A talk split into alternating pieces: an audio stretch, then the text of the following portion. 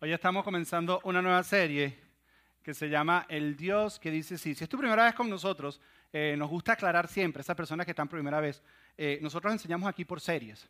Eh, ¿Qué significa eso? Que no damos por lo general mensajes aislados, sino enseñamos en una serie. No, nos gusta quedarnos enfocados en lo que Dios tiene para nosotros por dos, tres, máximo cuatro semanas. Pensamos que un solo día muchas veces no es suficiente y por cuatro semanas nos mantenemos en ese tópico y tratamos de buscar qué tan relevante es eso para nuestra vida y cómo lo podemos aplicar. Además que es mucho más fácil para mí transmitir información por series, por pedacitos pequeños, que llegar un solo día y decirte todo lo que hay sobre ese tema. El día de hoy es como un fundamento de la serie, aunque te vas a llevar algo aplicable a tu vida, la aplicación completa lo vas a ver en el día 2 y 3 de la serie. Entonces te invitamos, si es tu primera vez con nosotros, a que estés con nosotros por toda la serie. Si después de la serie no quieres regresar, no nos vamos a ofender de ninguna manera, pero queremos lo mejor para ti, pensamos que lo mejor para ti es que vengas durante todo el tiempo de la serie. Y esta serie se llama El Dios que dice sí. Quería comenzar con una frase de Pitágoras. Pitágoras no solo sabía de matemáticas, sino parece que era filósofo. Y Pitágoras dijo, sí y no son las palabras más antiguas y simples, pero las que requieren más reflexión. Sí y no son las palabras más antiguas y simples, pero son aquellas que requieren más reflexión. A temprana edad eh, nos damos cuenta, según vamos creciendo, pero muy temprana edad nos damos cuenta que las ideas nuestras por lo general no están de la mano con las ideas de nuestros padres. Y como padres nos damos cuenta que las ideas de nuestros hijos no están de la mano con las ideas que nosotros o lo que tenemos nosotros para nuestros hijos. Y entonces como padre, no sé si te ha pasado como me ha pasado a mí, te encuentras diciendo cosas que nunca pensaste que ibas a decir. Ya cuando tú eres papá te encuentras diciendo cosas que nunca pensaste que ibas a decir. Yo como papá me encuentro diciendo cosas que me parezco a mi papá. No sé a cuántos les ha pasado. Yo digo algo y digo, eso sería algo que mi papá diría. O digo algo y digo, eso sería algo que mi mamá diría.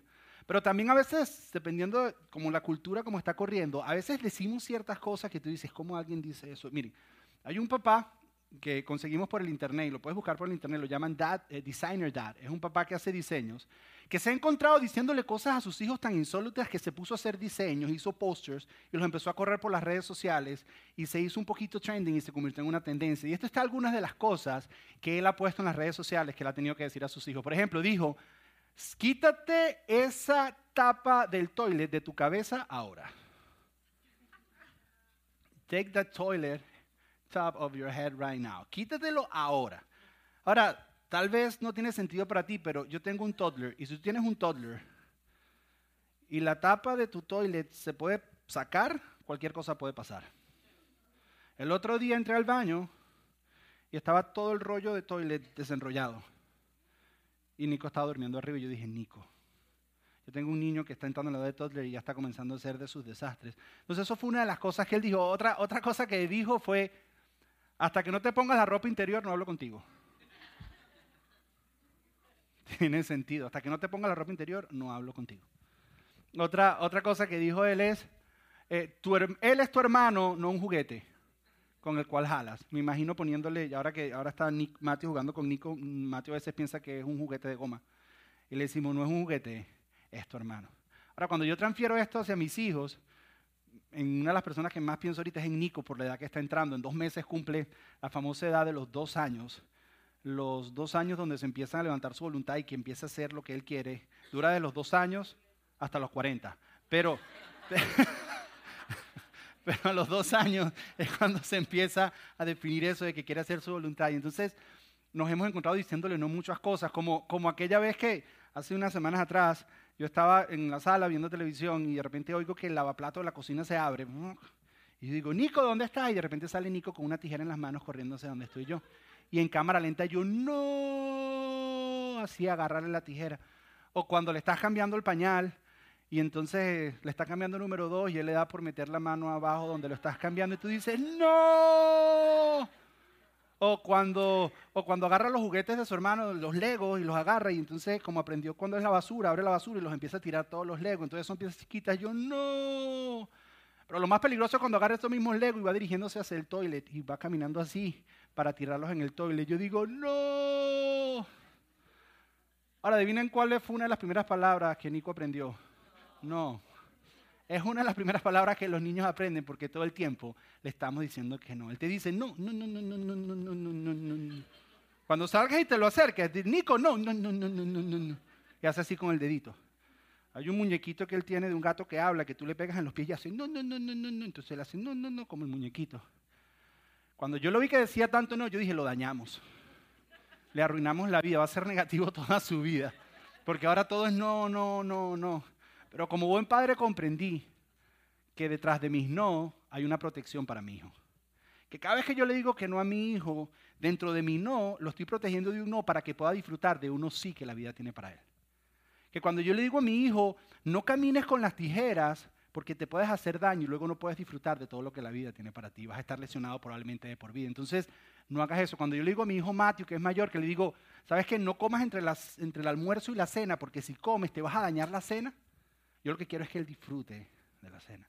Que detrás de los no que yo le digo a mis hijos es para que puedan disfrutar de unos sí que yo tengo preparados para ellos. Que detrás de cada no que yo le digo es para que puedan abrazar una mejor vida, una vida más positiva de un sí para ellos. Ahora me pregunto yo, ¿No será Dios así con nosotros? Que cada vez que Dios nos dice un no, porque en la Biblia, estamos empezando una serie que se llama el Dios que dice sí, pero en la Biblia, vamos a ser bien sinceros, hay muchos nos. Empezando por los diez mandamientos. No, no, no digas mentira, no adulteres, no, no, no, no. Y es cierto, Dios está en contra de muchos hábitos que son dañinos para nosotros. Pero tenemos que entender que como un buen padre, cada vez que Dios nos dice no es para que podamos abrazar sus sí. Cada vez que Dios nos dice no es para que podamos disfrutar de lo sí que Él tiene para nosotros. Que cuando Dios nos dice no, está diciendo que aprendamos a decir no a una vida mediocre o una vida que nos va a hacer daño y para que aprendamos y estemos capacitados para decir sí a una vida abundante y una mejor calidad de vida que Él tiene para nosotros. Que detrás de algunos no de Dios o detrás de todos los no de Dios están los sí de Dios. Y los sí de Dios son una vida que afirma y una vida donde Él quiere que tú seas feliz. El problema es que culturalmente nos han enseñado que Dios siempre dice no.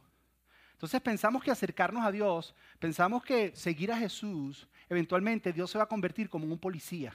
Se va a convertir como el que nos arruina la fiesta. Que apenas empieces a ir a una iglesia o empieces a seguir a Jesús, lo primero que te van a decir es, ahora no puedes escuchar este tipo de música, ahora no puedes bailar, ahora no puedes hacer esto, no puedes reír, no puedes ser feliz. No, no, no, no, no, no. Porque de alguna manera eso se nos ha dicho. Pero Dios no es así. Es cierto que Dios tiene no, pero los no de Dios son para habilitarnos y capacitarnos para poder disfrutar los sí que Él tiene para nosotros. De la misma manera que un papá protege a un hijo con sus no para que pueda disfrutar de sus sí, de la misma manera Dios que es un padre nos dice no para que podamos disfrutar de sus sí. El problema es como la cultura de alguna manera se ha enfocado tanto en los no, nosotros nos relacionamos en Dios en base al no. Entonces, cuando tu relación con Dios es basado en los no de Dios y se enfoca únicamente en los no de Dios, tu relación con Dios tiende a ser, y esto te va a sonar extraño, tiende a ser más negativa que positiva. Porque está más enfocado en los no que tienes que hacer en vez de en los sí que tiene Él para darte. Entonces vives toda tu vida pensando, no debo hacer esto, no debo hacer esto, no debo hacer esto, no debo hacer esto, en vez de disfrutar la vida abundante que Él tiene y te ofrece para ti. Entonces estamos tan enfocados. ¿Y cómo tú sabes si estás enfocado en los no o en los sí de Dios? Por ejemplo, si tu relación con Dios o tu caminar con Dios o tu caminar espiritual se enfoca más en qué es lo que no tengo que hacer o en qué es lo que no tengo que hacer para, para estar bien con Dios, en vez de enfocado en lo que Dios tiene para darme, entonces estás enfocado en los no. Si estás más enfocado en qué tengo que cumplir para agradar a Dios, en vez de recibir su amor y aprender a caminar por fe, estás más enfocado en los no que en los sí de Dios. Lo que vamos a hacer en esta serie entonces es aprender a ver los sí de Dios y ver cómo nosotros respondemos a los sí de Dios. El día de hoy es un fundamento, como les dije al principio. Te vas a hallar una verdad aplicable a tu vida, que puede transformar tu vida para siempre. Pero la próxima semana y la semana que sigue vamos a agarrar este principio y lo vamos a hacer bien aplicable a nuestras vidas. Tenemos que entender que cuando obedecemos los no de Dios, vamos a comenzar a entender los sí de Dios. Ahora, lo primero que quiero que entendamos es que Dios nos dice sí a todos nosotros. Dios no es un Dios que excluya a nadie, Dios le dice sí a todo el mundo. ¿Cómo entendemos esto? Un hombre llamado Pablo, y hemos estado hablando de Pablo aquí varias veces y yo les he dicho, Pablo es, fue una persona que su hobby, no era su hobby, su misión de vida era acabar con la iglesia, era acabar con todos los cristianos. Eso era lo que Pablo anhelaba hacer, eso era su misión de vida. ¿Qué hacía él? Si le hubiera encontrado un grupo de personas como nosotros que estamos aquí reunidos, él nos hubiera agarrado a todos, nos hubiera sacado a patadas y nos hubiera llevado presos. Eso era lo que Pablo hacía. Hasta que un día se encuentra con Dios, un encuentro con Jesús y se empieza a enfocar en los sí de Dios y su vida es transformada por siempre. Fue transformada de tal manera que este Pablo comenzó a establecer diferentes iglesias de personas que seguían a Jesús. Y, estableció tantas iglesias que empezó a escribirle carta a cada una de estas iglesias que él iba estableciendo. Él iba escribiéndole carta a cada una de estas iglesias que él iba estableciendo porque las dejaba y se iba. Y estas cartas se convirtieron en lo que conocemos hoy en día como el Nuevo Testamento. Son simplemente cartas de un hombre que le estaba escribiendo de una iglesia a otra. Se conoce como el Nuevo Testamento. Y fue tanta la iglesia que estableció que se le atribuye a él más de la mitad de lo que es el Nuevo Testamento. Ahora, Pablo aquí le está escribiendo una iglesia en la zona de Corintios y esta iglesia está quejándose con Pablo, está criticando, está chismoseando. No escucharon la serie Pecados Necesarios, estaban chismoseando, estaban mintiendo, estaban orgullosos, estaban en todo contra Pablo.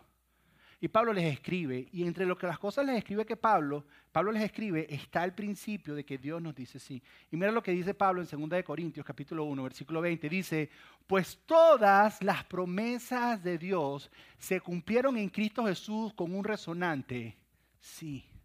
Dios es un Dios de sí. No es un Dios negativo, es un Dios sí. Dice, todas las promesas de Dios se cumplieron en Cristo Jesús con un resonante sí. Y por medio de Cristo Jesús, nuestro amén, que significa sí, por si alguna vez sabías qué significaba amén, significa sí, se eleva a Dios para su gloria. Es decir, que Dios, aquí donde estás sentado, Dios ya a ti te dijo que sí sin que tú hicieras nada. Y que todas las promesas de Dios para, para tu vida son sí y se van a cumplir. Porque Dios es un Dios que dice sí, no algunas, y no es que Dios está diciendo, déjame ver cómo se porta, a ver si sí. Déjame pensar bien, mira, no estoy muy seguro si sí o si no, déjame pensarlo, no. Es un resonante, sí, Dios nos dice que sí. Dios es un Dios que nos acepta y nos ama y nos dice que sí. Ahora, ¿Cómo debemos responder nosotros entonces al sí de Dios? Pesar de que en la próxima semana vamos a hablar un poco de eso, quiero decirte tres maneras en que nosotros, tú y yo, podemos responder al sí de Dios. ¿Cómo podemos responder al sí de Dios? La primera manera que podemos responder al sí de Dios es confiar en los planes que Dios tiene para nosotros. La primera manera en que nosotros confiamos en el sí de Dios es poder confiar en los planes que Dios tiene para nosotros. Los planes que Dios tiene para nosotros son sus promesas que se cumplen y son mucho mejores que los planes que tú tienes para tu vida, te lo aseguro y son sí y se van a cumplir. Ahora, muchos de nosotros somos como, como estas leyes. Nosotros estuvimos investigando acerca de ciertas leyes que parecen absolutamente tontas, que todavía el día de hoy están vigentes. Hay leyes en diferentes lugares de los Estados Unidos, incluso en diferentes lugares del mundo, que tú las escuchas y son tontas. Tú dices, ¿cómo existe esa ley y para qué existe? No debiera existir. Te doy un ejemplo. Por ejemplo, en el estado de Iowa, en el estado de Iowa está prohibido para un hombre con bigote darle un beso a una mujer en público de verdad, puedes buscarlo, en el estado de Iowa, un hombre, no sé quién se inventó la ley, si el hombre o la mujer, pero alguien se la inventó. En el estado de Iowa está prohibido para un hombre con bigotes darle un beso a una mujer en público. ¿Qué les parece? Es como no tiene sentido. Dice, ¿para qué no existe esa ley? ¿Por qué existe esa ley? No tiene sentido. Por ejemplo, hay otra ley en, en Australia, en un pueblo llamado Victoria, en Victoria, Australia, no te permiten usar pantalones rosados los domingos después del mediodía. Durante toda la semana te puedes poner tus pantalones rosados todo lo que quieras. El domingo en la mañana puedes usar pantalones rosados, pero después del mediodía ni se te ocurra porque te van a poner una multa. Yo no me pondría pantalones rosados ni que me los regalaran, pero bueno, es una ley que tú dices, bueno, qué tonta. Pero la más interesante que encontramos, y todas las puedes buscar en el internet, es en el estado de Missouri. Hay una ley que dice que no puedes manejar con un oso salvaje dentro de tu carro. Tienes prohibido manejar con oso salvaje dentro de tu carro. Y es una ley, puedes buscarlo, te lo aseguro. Y tú dices eso y tal vez piensas como yo, dices, ya va, espérate. Tal vez en algún momento esas leyes tuvieron sentido. Pero nadie se ha sentado a decir, ya va, espérate, espérate, espérate. Esto ya no tiene sentido, vamos a quitarlo. Esta ley no funciona, sabes que vamos a quitarla. Realmente no sirve esta ley. Y muchos de nosotros, o está obsoleta, era para otro tiempo, muchos de nosotros pensamos en la Biblia y en lo que Dios nos dice como que está obsoleto y ya no tiene sentido, que eso era como para otra época. Como que Dios está pasado de moda, como que Dios no es relevante para nuestras vidas. Y entiendo cómo puede confundirte, porque si, si tú abres el Antiguo Testamento y lo abres al azar y empiezas a leer, puedes confundirte porque te encuentras diferentes tipos de leyes. Por ejemplo, están las leyes civiles que Dios estableció para el pueblo de Israel en cierto momento, durante el tiempo que ellos iban por el desierto, que estaban viajando de Egipto a la tierra prometida, hubo ciertas leyes que Dios estableció en sus vidas. Y eran leyes civiles para ellos como nación. Y después hemos estudiado y hemos descubierto que todas estas leyes eran para el higiene y la salud de la nación. Dios los estaba protegiendo mientras iban caminando por el desierto y para mantenerlos para mantenerlos saludables y para mantenerlos fuertes. ¿Qué es lo que pasa y cuál es el problema? Que esas leyes eran para un momento específico en un lugar específico. Esas leyes no nos aplican a nosotros, esas leyes eran para esa época. De la misma manera, cuando tú lees el Antiguo Testamento, encuentras y ves lo que se llama leyes ceremoniales, que es la manera en que ellos iban a la iglesia, todo lo que ellos tenían que hacer para ir a la iglesia, para presentarte el domingo en la iglesia. ¿Qué hacían ellos? Ellos tenían que sacrificar animales, tenían que pasar limpiezas, tenían que hacer una gran cantidad de requisitos y reglas para ellos ir a la iglesia. Hoy en día nosotros sabemos que todo eso en ese momento en la historia lo que nos estaba era apuntando hacia Jesús, nos estaba mostrando a Jesús. Ninguno de nosotros tenemos que venir con ningún cordero aquí para sacrificarlo. Simplemente nos ayuda a entender mejor el sacrificio de Jesús. Por esas leyes no se aplican a nosotros. Ahora, pero también está lo que se llama la ley moral. Y la ley moral de Dios sí se aplica a todos nosotros. Tú puedes pensar que están obsoletas algunas, pero la ley moral sigue vigente. Es una ley eterna que nos afecta a todos nosotros. La mejor manera de explicarte la ley moral es de esta manera. Es con la ley de la gravedad.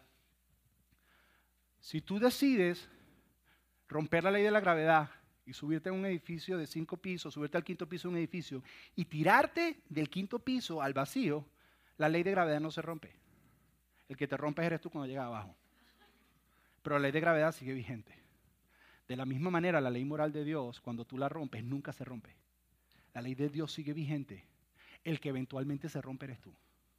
Porque van a haber consecuencias de lo que haces. Y hay una ley moral que Dios ha establecido. Pero tienes que entender que esa ley y esos no de Dios, que tú piensas que son para arruinarte la vida, no son para arruinarte la vida. Dios es el creador del universo. Dios fue quien te diseñó a ti y Él sabe cómo tú funcionas mejor. Te digo, el propósito de Dios es que seas feliz. Él no quiere arruinarte la vida. Y nosotros creemos que cuando tú eres más feliz en Dios, más lo glorificas a Él o más lo honras a Él. O sea, Dios quiere que seas feliz. Dios no quiere que seas como bautizado en jugo de limón, todo amargado así. No, no, Dios quiere que seas feliz. Pero para ser feliz, hay algunos no que Él te dice para que puedas disfrutar de su sí.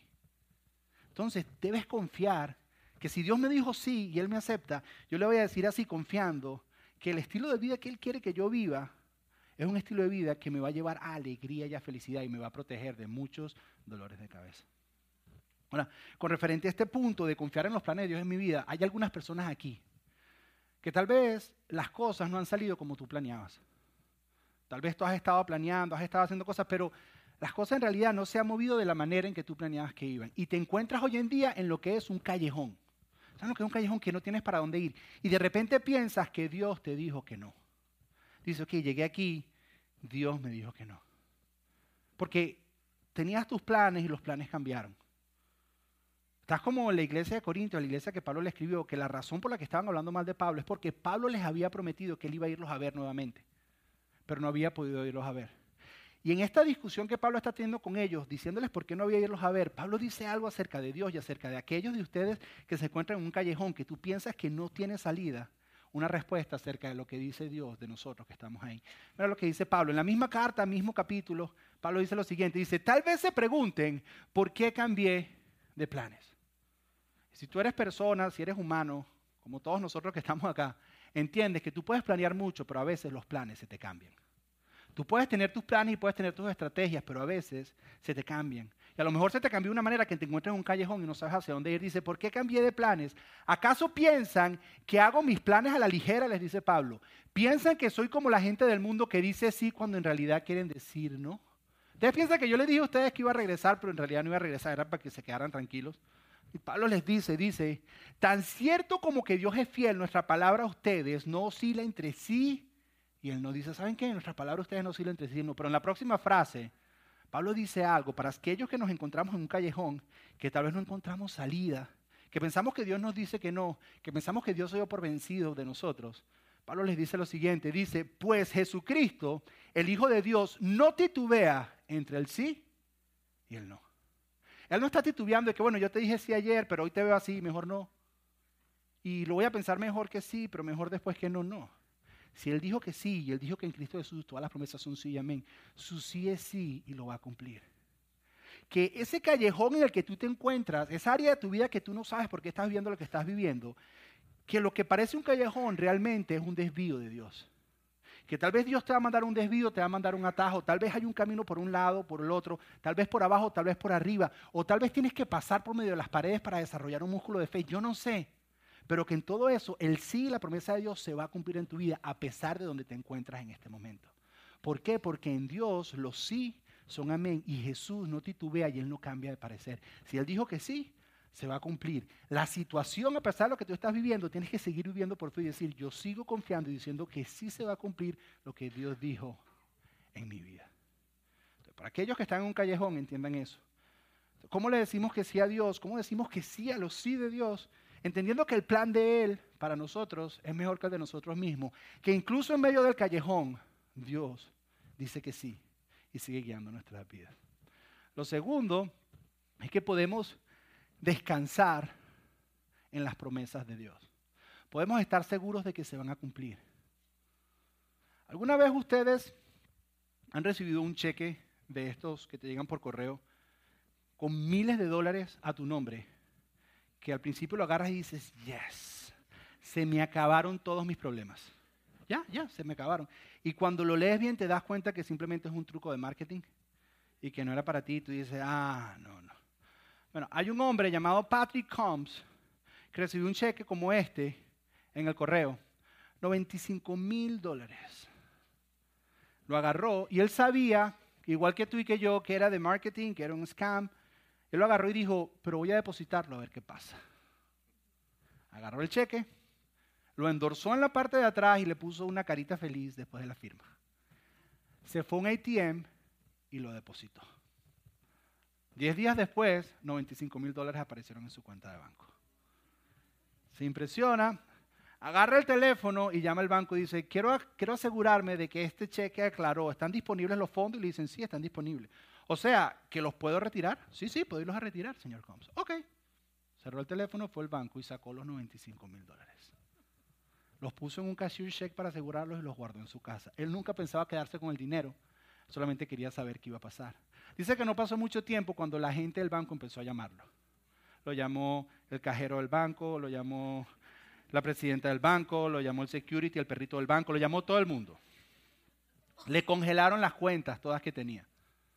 A la final, él devolvió el dinero y puedes incluso Puedes incluso entrar al internet y ver, ahora él se gana la vida hablando de esto que le ocurrió como un, como un speaker, como un motivacional, como speaker motivacional acerca de lo que le había ocurrido y qué era lo que le había pasado, hablando de diferentes instituciones financieras. Pero ¿qué te quiero decir yo? Que las promesas de Dios no son un cheque de marketing para hacerte sentir bien. Que las promesas de Dios no van a rebotar. Que cuando Dios te dice que confíes en sus promesas, puedes tener esperanza, fe y seguridad de que se van a cumplir. Y una de las razones por las que sabemos eso es por lo que Pablo continúa diciendo en esta carta cuando le escribe a los Corintios. En el mismo versículo, en la misma línea de pen, les dice lo siguiente. Les dice, uh, no, el próximo. Dice, es Dios quien nos capacita, junto con ustedes, dice él, para estar firmes por Cristo. Él nos comisionó y nos identificó como suyos al poner el Espíritu Santo en nuestro corazón como un anticipo que garantiza todo lo que nos prometió. Y cuando la palabra dice un anticipo, en el original, en el original dice, Él nos identificó y puso un anticipo, que es el Espíritu Santo. La palabra anticipo en el original es un down payment, como garantía de que las promesas se van a cumplir. O sea que cuando cada creyente siente el Espíritu Santo dentro de él, debe entender que es parte de la garantía de Dios que todas sus promesas se van a cumplir que el hecho de que cuando cada creyente, al recibir a Jesús como Señor y Salvador, tiene el Espíritu Santo dentro de ellos, ¿y qué es el Espíritu Santo? El Espíritu Santo a veces lo sentimos y a veces no lo sentimos. Es como los latidos del corazón, siempre están ahí. Pero hay momentos que lo sientes y hay momentos que no lo sientes. Y el Espíritu Santo está presente en nuestras vidas todo el tiempo. El Espíritu Santo es aquel que cuando vas a hacer algo que no debes hacer, te dice que no lo debes hacer. Ese es el Espíritu Santo. Y después cuando sigues haciendo lo que el Espíritu Santo te dijo que no hicieras, que lo hiciste de todas maneras porque no le hiciste caso, porque además no te obliga, sino te deja decidir, es el que te dice, eso que hiciste estuvo mal. Entonces te viene lo que se llama arrepentimiento, que arrepentimiento no son golpes de pecho, sino simplemente un cambio de camino. No voy a seguir haciendo eso, voy a hacer algo más porque entiendo que eso me hace daño. Eso es el Espíritu Santo. Y Pablo dice que el Espíritu Santo en cada uno de nosotros es garantía. Es el down payment, es lo que te asegura de que Dios va a cumplir todas las promesas que te hizo y puedes descansar. Que en Dios no rebotan los cheques. Que las promesas de Dios no son cheques que no tienen fondo. Que Él te garantiza que se van a cumplir. Y el Espíritu Santo lo hace. Hay un pequeño desvío con referente al Espíritu Santo. Nosotros, eh, como en Iglesia Oral, después de esta serie, después viene otra serie más adelante que se llama El Dios Olvidado. Y vamos a hacer, es la primera serie que vamos a hablar en Iglesia Oral acerca del Espíritu Santo. Y cómo el Espíritu Santo es necesario en nuestras vidas para el crecimiento y la maduración espiritual. No va a pasar nada raro, no te preocupes. Simplemente ven a la serie y descubre qué es lo que vamos a hablar, te lo prometo. Pero ven, porque el Espíritu Santo es indispensable para el crecimiento y el caminar nosotros. No me quiero adelantar a la serie, pero no te la puedes perder. Si es tu primera vez con nosotros, no te pierdas la serie tampoco. Ok, entonces, número uno, cuando le decimos sí a Dios, cuando entendemos el sí de Dios en nuestra vida y empezamos a vivir en eso sí, que empieza a revolucionar nuestra vida, tenemos que decirle que sí a Dios y le decimos a sus planes. A pesar de que tú pienses que tu plan, a pesar de que tú, es que yo siento esto, es que yo siento, tienes que entender que el plan de Dios es mejor para ti. Y que hay ciertas leyes que puede ser que no te agarran las consecuencias ahorita, pero con el tiempo te van a agarrar. Y que ese plan es mejor. Es un papá protegiendo al niño que no mete el dedo en el enchufe. Es un papá protegiendo al niño. Cuando Dios nos dice que no a ciertas cosas, es como yo cuando le digo a mi hijo, mira, como que correr con las tijeras no es muy saludable, te puedes hacer daño. A veces Dios te va haciendo cosas y te dice, mira, como que hacer eso no está muy bien, te puedes hacer daño. El problema es que nosotros le decimos a Dios sí, pero, sí, pero no. Le decimos, ¿sabes qué Dios? Sí a tu perdón, pero yo no perdono a nadie. Decimos sí, pero no. ¿Sabes qué Dios? Sí, recibo todas tus bendiciones, pero yo no voy a bendecir a nadie. Decimos sí, pero no. ¿Sabes qué Dios? Sí. Sí, yo entiendo lo que es la vida eterna, pero no me digas cómo vivir la vida aquí porque aquí la vivo yo. Decimos sí, pero no. Sin entender que dentro de los no de Dios hay uno sí y una mejor vida. Por ejemplo, cuando tú decides decir no al rencor en tu vida, Dios te dice perdona. Cuando tú dices no al guardar rencor en tu vida, le estás diciendo sí a una libertad libre de amargura. Cuando tú dices que no a la mentira, le estás diciendo sí a una vida llena de libertad, porque cuando conoces la verdad, la verdad te hace libre. Cada vez que Dios te dice que le digas no a algo es para que hagas sí a otra cosa, que es mucho mejor que el no que estás dejando. Entonces, número uno, entendemos que el plan de Él es mejor para nosotros. Número dos, podemos descansar que Él va a cumplir cada promesa sin importar la situación, la circunstancia que estamos viviendo. Y número tres, este es mi favorito, podemos mantenernos firmes confiando en las promesas de Dios podemos mantenernos firmes confiando en las promesas de Dios. Cuando digo mantenernos, es tú te tienes que mantener. Mira esto que dice Pablo terminando acerca de esto que está hablando. Mira esto que comenta Pablo. Dice, pero eso no significa, eso no significa que queremos dominarlos al decirles cómo poner en práctica su fe. Pablo dice, ¿sabes qué? Mira, nosotros aquí no lo vamos a estar obligando a hacer nada. Por eso es que nosotros aquí te decimos, aquí nunca te vamos a obligar a hacer nada.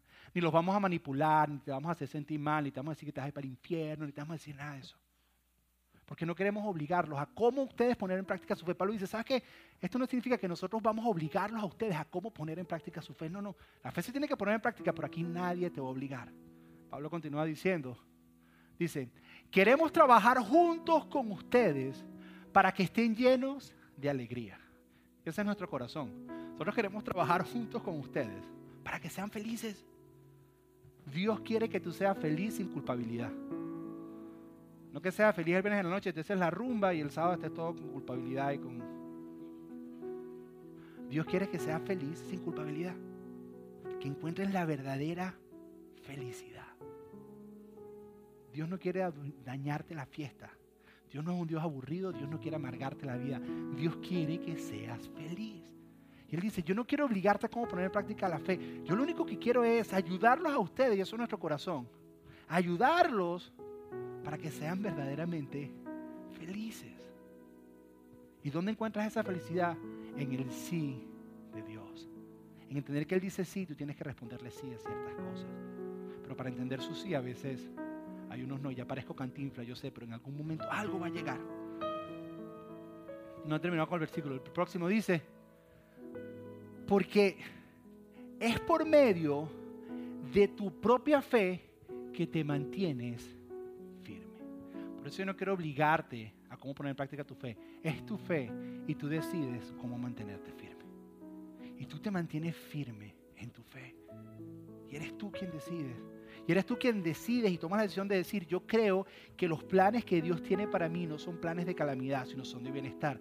Que lo que Dios tiene para mí es mejor de lo que yo me puedo imaginar.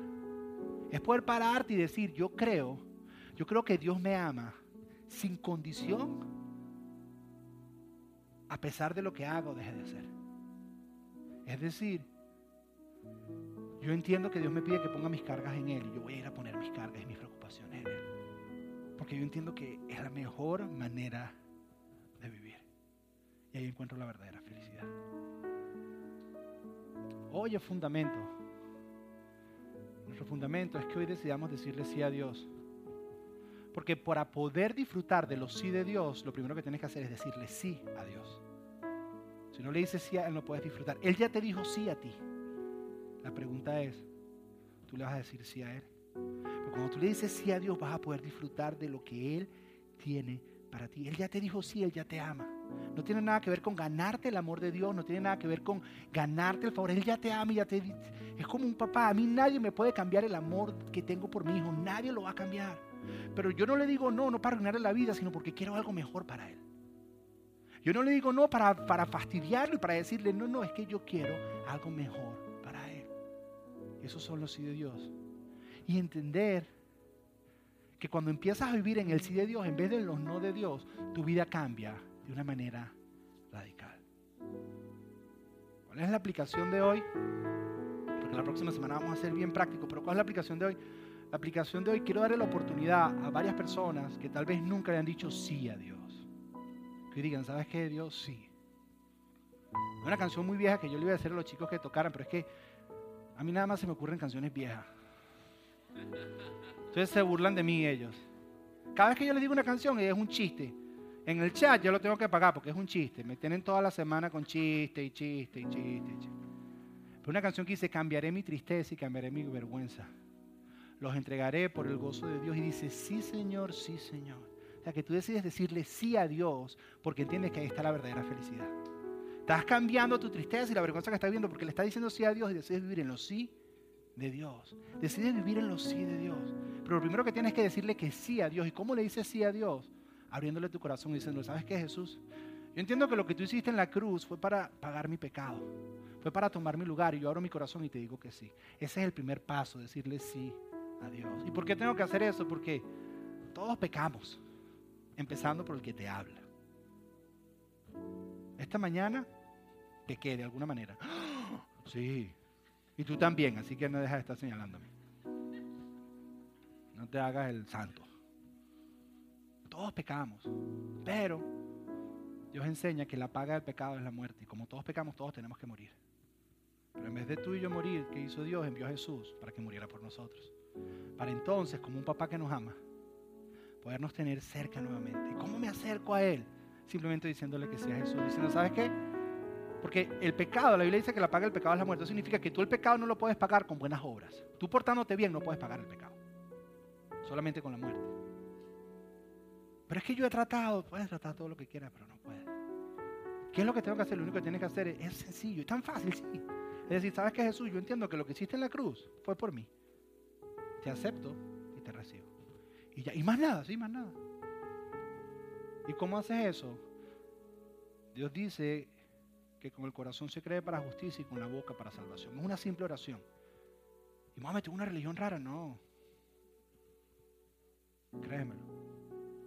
Aquí somos raros, pero por otras cosas, no por eso. Entonces, ¿qué quiero hacer yo? Quiero que todos hagamos esta oración por primera vez. Vamos a repetirla todos juntos y abrir y decirle mucho de nosotros por primera vez a Jesús, sí. Pero cuando le digas sí, diciéndole sí a Él, vas a empezar a vivir en los sí de Dios y tu vida va a cambiar. Pero eso es la próxima semana y la semana que sigue. Así que te voy a invitar que ahí donde estás, cierra tus ojos y vamos a repetir todo. Repite después de mí, Padre Celestial, te doy gracias por enviar a tu Hijo Jesús a tomar mi lugar en la cruz. Jesús, te abro mi corazón te acepto y te recibo como mi único Señor y mi único Salvador. Amén. Y, amén. y quisiera saber Si hay alguna persona que por primera vez hizo esa oración el día de hoy, simplemente levanta tu mano. Primera vez que la hiciste, levanta tu mano. Déjala ahí arriba, te van a hacer llegar ahorita una tarjeta. Simplemente llénala y te van a decir luego qué hacer con ella. No te preocupes que no voy a ir para tu casa. Te lo aseguro, mira, no voy a ir a molestarte, ni va a llegar la hora de la cena, ni vamos a llegar. Te aseguro que nada de eso. Lo que queremos es darte un material que tal vez te va a mandar, te va a llegar por email, un material que te va a ayudar a vivir en los sí de Dios. Simplemente eso, queremos ayudarte en este caminar. ¿Ok? Así que, y ahora mientras ellos hacen eso, ¿qué tal si oramos todos? Cierra tus ojos, yo voy a orar para lanzarnos en los sí de Dios. Padre, te damos gracias por tu sí, Señor. Te damos gracias porque tú eres un Dios de sí, no eres, no eres un Dios que solo se enfoca en las cosas negativas, Señor. Y mientras caminamos en este nuevo viaje, en esta nueva manera de ver y relacionarnos contigo, permítenos a entender que obedeciendo tus no, entendemos tu sí. Que obedeciendo muchas veces tus no, somos protegidos para poder vivir plenamente la vida plena que tú tienes para nosotros, la mejor calidad de vida. Así que ayúdanos, Señor, esta semana, la próxima semana y la que viene, para poder estar listos para recibir tu sí en nuestra vida. En el nombre de Jesús. Amén y amén. Un fuerte aplauso.